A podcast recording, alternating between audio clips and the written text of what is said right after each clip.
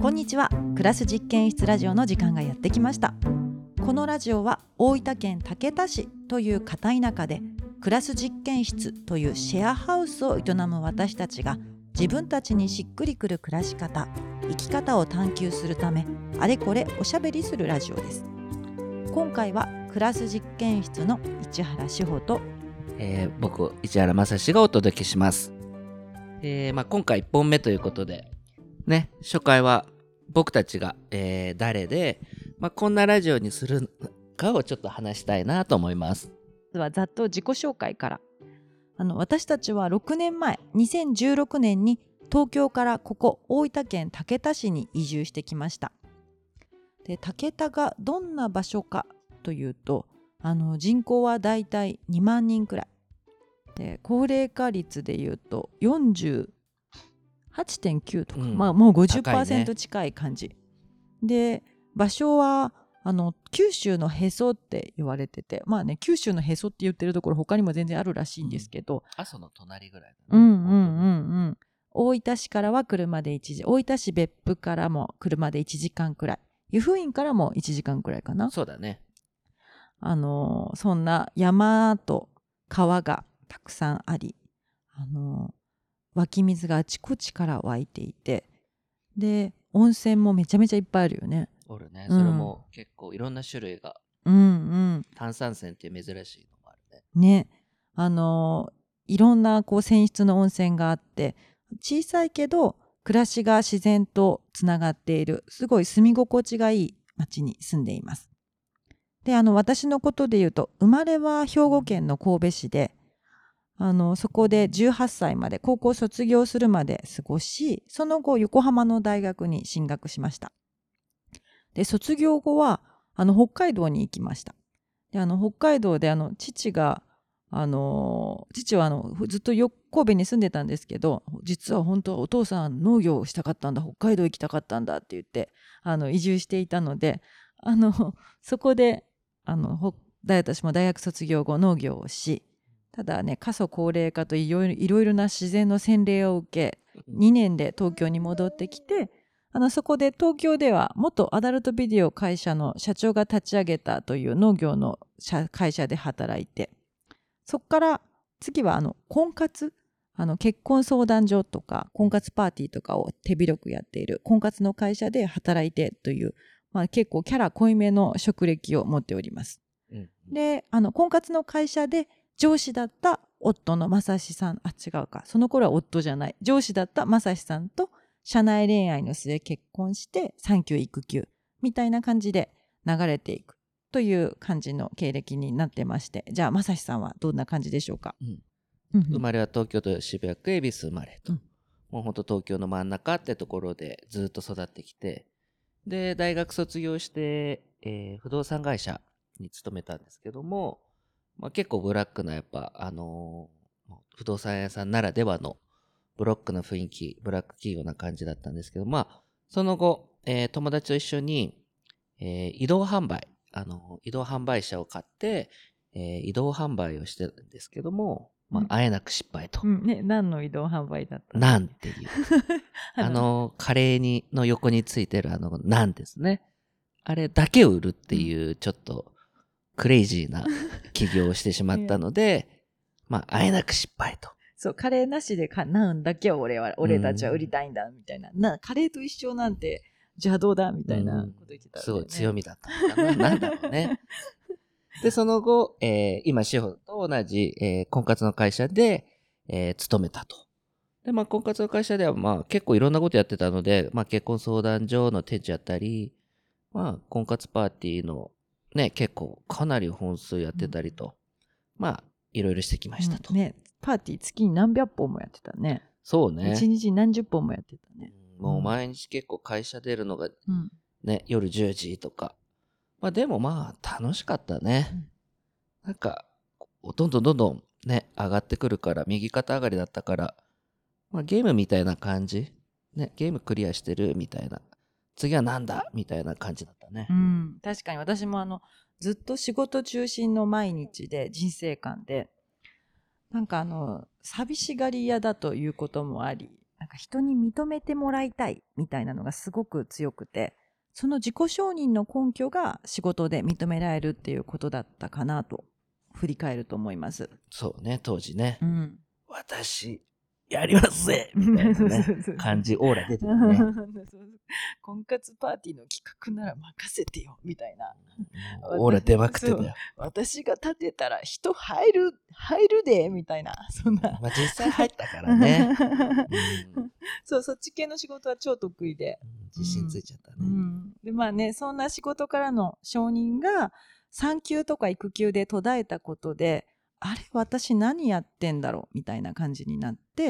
あの徐々に徐々に暮らし方というか生き方を見直すことになっていったっていう。うんで、その先に、まあ、移住っていうのがあって、まあ、きっかけはやっぱり子育てかな。うん、やっぱ保育園に入れなかった東京だと。うんね、なんかね私たちが住んでた場所っていうのが保育園になかなか激戦区って呼ばれるような場所ででねここだとまずまず入れないなみたいな感じもあってあいつ移住するんだみたいな。え今でしょ？みたいな感じで。結構気軽に移住したなんか移住という言葉も自分たちにあんまり馴染みがなくってなんか引っ越し先が遠いみたいなそんな感じだったかなと思うけれど、まあ、それを気軽にせしめたのはなんか私たちの人生にとって大事なものをなんか徐々に徐々に見直したからだったかなと思います。うん。うん、なんかね今のネットワーク内今の人のつながりで資本主義社会で生き抜くための能力を認められるっていうことだけが自己承認の源でいいのかみたいななんかねそんなことをね考えるようになったのかなと少しずつねうん。うんうん。でね、1ヶ月の移住の下見旅行で出会った、ここ、大分県竹田市を、なんかね、好きになってしまって、娘がおしっこって言ってね、好きになってしまって、で、初めて竹田を訪れてから、もうね、2ヶ月後には竹田に住み始めたっていうもうすぐだ。ったね。うんうん。ね、この話もね、またゆくゆくはしたいなと思うけれど、まあね、そんな竹田で、これまたご縁があってシェアハウスを始めることになったという、まあ、この話もね、またね、ゆくゆくします。ね、しましょうね。じゃあね、クラス実験室がどんなシェアハウスなのかっていうことをね、まさしさんから話してもらいたいなと。僕からね。うん。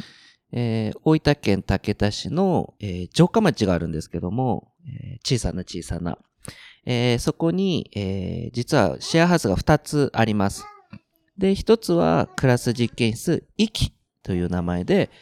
僕たち家族も一緒に住んでます。今は子供が3人いて、えー他にも、えーシェアハウスのメンバー入れたら全部で11人で暮らしてるんですね。で、1階は、えーワークスペース。で、ゲストルーム、えーレンタルキッチンみたいなこと、結構複合的なスペースで準備していて、2階3階がシェアハウスの、えーエリアになってますと。で、結構あのー旅人もよく来てくれるし、僕たちも結構あの定期的にイベントもするので、こう出会いも多くて、いろんな価値観に出会える場所なのかなと。で、もう一つが、えーと、徒歩こ、今の駅の方から徒歩5分の場所にある、えー場所にあって、こっちはもう2022年の末にできたばっかりと。で、ちょっと落ち着いた雰囲気にしていて、なんかこう自分にとっての心地よさを追求できる、まあ、あの、自分に帰る場所っていうのをテーマにしてると。まあ、こんな感じかな。うんうんうんうん。じゃあテーマも話しとこうかなと思います。あのクラス実験室っていう名前のシェアハウスで、クラス実一つ目がクラス実験室行き、二つ目がクラス実験室歯科っていう名前で、本当はねシェアハウスじゃなくクラス実験室なんだって言いたいかったっていうぐらいこうクラス実験室推しにしていて、でなんかあのー暮らし方の実験をみんなでする場所になればいいなというふうに思っています。でねなんか結構暮らしっていうのがこう最近の私私たちのっていうか私のキーワードになっていてなんか人生の多くの時間を占めるはずじゃないですか暮らしってね。でもなんかあんまり大事にできてないなと。であのそれで大事にできないなと思って大事にできるようになったかって言われたら結構簡単には大事にできなくてであの丁寧な暮らしとかなんか例えば普段しなかった味噌を手作りしましたとかなんか分かりやすい PR 可能な部分は取り上げるべきものとして自分自身も扱わるけ扱うけどリアルな暮らしって実際追いつかない ToDo というか追いつかないこうやるべきことの集積物みたいな部分がどうしてもあるなと思っていてなんかやっぱりできることならやりたくないこととして扱われがちだし私たち自身も扱ってちょっと押し付け合ってしまったりするなと思っていて。でも暮らしって実はめっちゃ大事だし幸せの源だったりするじゃないですか。それなのにやっぱりなんか暮らしって日々続いていて達成物がないとかなんか資本主義社会の競争の強みになりにくいとかまあいろんな理由があってやっぱりなかなか大事にできないなと。でもやっぱり暮らしってめっちゃ大事だよなって誰かに認められるためとかじゃなく広い社会で地位を上げるためとかじゃなくなんか自分で自分を愛するためにとか身近な人たちとあったかい関係を築くためにめっちゃ大事じゃんみたいなことになんか移住をしてちょっと余白が生まれた私の心は発見してしまったという。で、このシェアハウスはそれぞれが自分にとっての心地いい暮らしを追求する場所になればいいなと思っています。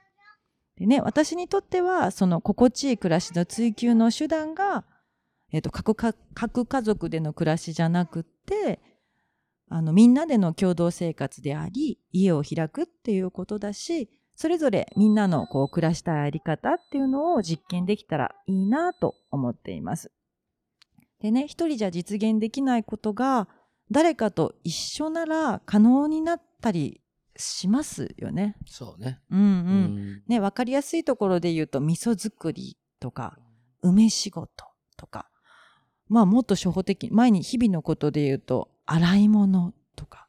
掃除とかもね誰かと話しながらすると途端になんか楽しくなるというか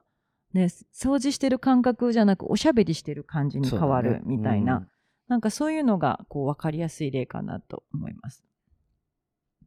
まあ、そんなクラス実験室で、まあ、ラジオを始めると。まあ、どんなに、どんなラジオにするか考えてる？そうなの。いろいろ考えたんだけど、あの、基本はゲストを呼んで手作りの人生論っていうのをテーマにその来てくれた人の反省を聞いて人生で大事にしてきた価値観とか問いについて話そうなかなと思ってます。人生論。まあなんでまた。あの人生論という言葉が好きというのはあってあの好きだね。好きなあの三木清さんっていう明治期に活躍した哲学者の方がいてその人のあの人生論ノートっていう本がすごい好きでなんかそこからこう人生論っていうワードが好きっていうのはそもそもあるんだけどもなんか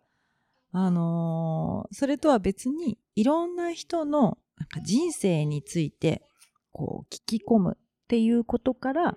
始めてみたいなと。ね、単純に面白そうじゃん？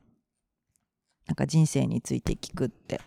うん、確かに。うん。ね、普通にこう何度も何度も出会ってきた人も、かつてどんなだったかとかどういうふうにしてその人がいるのかってなかなか深くまで聞く機会がないからなんか単純にこういろんな人のこう昔話というかかつてだったり深い話たくさん聞いてみたいなっていうふうに思っている。っていうのはまず一つあって、うん、なんかそれとは別になんかあのー、いろんなロールモデルがあるんだよみたいなことを紹介していけたらいいなとも思っていてでねなんかあのすごい価値観とかね選択肢がめちゃめちゃ多様になっている今の時代こんな風に生きたいとかなりたいとかいう像がね本当に見出しにくい世の中になっているというじゃないですか。はいはい。うん、ね、なんか私も本当しょっちゅう本とかでライフコースなき時代こうロースロールモデルのそう消失とかねよく読むなって思っていて、うんうんで読むだけじゃなくって実際めちゃめちゃそうだったなって思ってて。特にね東京に住んでて普通に社会人してる時そうだったなと。ああはなりたくないとかあれはないなっていうない方っていうのはあるけど。そうない方の未来ははっきりどちらかというとはっきりあるけどなんか現実味のある憧れる生き方っていうのがなんか見出せなかったなっていうなんかむしろあと憧れの生き方っていうのはこうふとふと感じるけどリアルには無理っていう感じかな。でなんか東京って何をするにもお金かかるじゃん。そうだね。ね、家賃とか交通費とか、た遊びも全部お金みたいな。だからなんかお金と、こういわゆる成功っていうのが、成功だったり憧れっていうのが、どうしてもセットになっちゃうっていうのがあったような気がしていて。でも、お金と成功だけじゃ憧れない。ああ、なりたいとは思う。ロールモデルとはなり得ない。から、なんかお金と成功とあと、やってることの社会的意義とか、プライベートの充実？なんか例えばね、彼氏が欲しいとか、結婚して子供産みたいとか、夫婦仲良くやっていきたいとか、ご近所の方ともうまくやりたいとか、なんかまあいろんなものがどうしても欲しくなっていってしまって。で、なんか例えば、なんかあの、プロフェッショナル仕事の流儀とか、まさしさん好きじゃん。そうね。で、私も時々見るとめっちゃ、こう、胸熱くなるんだけど、なんか、あれ、家庭大丈夫かなとか思わない？たま あの、あの、私、あれ、あの人と結婚できないなとか、ああ、ああなりたくはない、なああな、ああはもうちょっときついな、みたいなとか、まあね、あと別途芸能人とか、ね、有名な人とか、かっこいいスポーツ選手とか、まあかっこいいけど、私にはそもそも才能ないし、才能以前にそこまでの努力できないなとか思っちゃってたりして。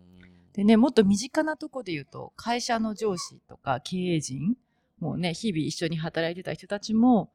なんかね、かっこいいし、こう、登っていったらあんな風になれたらいいのかなとは思うけれど、実際講師なく働き続けてて、ね、で、すごい結構時には冷徹な判断とか対応もしなきゃダメだし、なんか、こう、リアルに私には耐えられないだろうなとか、こう、思って、こう、伸びて会社でこう評価されて、どんどんこう上に進んでいくっていうことを純粋に憧れられなかったなっていうのがあって、で、やっぱりなんか憧れを実現するのにすんごい努力が必要な世の中なんだろうね。うん、そうだね。ね、人も多すぎて、あの、ちょっとした差別化差別化で。でね、もうちょっと大変そうすぎて無理っていう。で、かといって、平々凡々で、なんかね、金銭的にもカツカツの人生もそそられないっていう、なんかね、そこの難しさから、なんかリアルなロールモデルみたいなものが描きにくかったみたいなところがあるのかなと思うけれど、でそれがここ大分県竹田市っていうところに私たちがね、6年前に引っ越してきて、随分変わったなと思っていて。で、なんか普通に楽しそうに生きている人がいっぱいいる。ね、こんな風に生きたいなとか、なんかなりたいなっていう人に、なんか次々に出会えていて。で、なんか、その彼らの人生をそのままなぞりたいっていうわけじゃもちろんなくて、なんかそのまんまロールモデルにしたいっていうわけではないんだけど、日々の過ごし方というか、なんかね、現実との付き合い方みたいな、そういう部分に魅力を感じて、あれ、人生を楽しむって、そんなに難しいことじゃないのかもしれないと、なんか何度も思わされてきたかなと思っていて。ね。で、それには多分いろんな理由があって、まず生活コストが東京ほどかからないとか、うん土地代も安いとか、楽しさとお金がセットじゃないっていうのもあるような気がしていて、ね、お金以外で手に入る喜びがたくさんあるもんね。そうだね。うん。なんかね、それはマサイさんがこっちに来て何度も何度もこう言ってたことだなと思うんだけど、ね、それはね、簡単に、簡単に言っちゃうと人とのつながりとか、自然からの恵みとか、なんかね、余白で、余白からこう生み出すことができるものがいっぱいあって、なんかそこの深みがすごいなと。ね、言葉にすると簡単だけど、なんかね、そのお金以外で手に入る喜びの深みがすごいな、みたいなところがあって。でね、このラジオでしたいのは、なんかせっかく出会えたこんな人たちを単純に紹介したいっていうのもあるし、なんか私たち自身ももっとそんな、もっとそんな風に生きたいなとか、どんな風に生きれるのかなとか考えていきたいなと思っていて、ね、このラジオを通じて、なんかみんなに手作りの人生論っていうのをテーマに語ってもらうことで、なんかそのきっかけにできていけたらいいなぁ、みたいな感じ。語りましたね。ねまあ、確かにメディアでは取り上げられないだろうなとか、まあ、そういう、けど面白い人ってもうほんといっぱいいるね。うんやっぱ人生の味わい方ってこう多様なんだなって知ることは、いいことだなとは思うね。うん。ね、そんな感じでラジオを始めたいと思います。一応、毎週月曜日18時更新の予定にしております。はい。でね、あの、ぜひ楽しみにしてくださいませ。で、あの、ご意見、よくこれラジオでやるやつをちょっと言ってみると、ご意見、ご感想はインスタ、クラス実験室で DM くださいませ。ちょっとね、みんなは大体ここでツイッターって言ってるけど、ツイッターやってないので、あの、ぜひインスタ、クラス実験室で DM もらえると嬉しいです。この人取り上げてほしいとかも大歓迎です。それでは次回はゲスト、早速ゲスト会。普段はカナダで料理人をしていて、冬の間だけ熊本の天草でレストラン海空をオープンしている料理人のひろしさんにお越しいただきます。ぜひ、えっと、またチェックしてみてください。それではまたまた。また。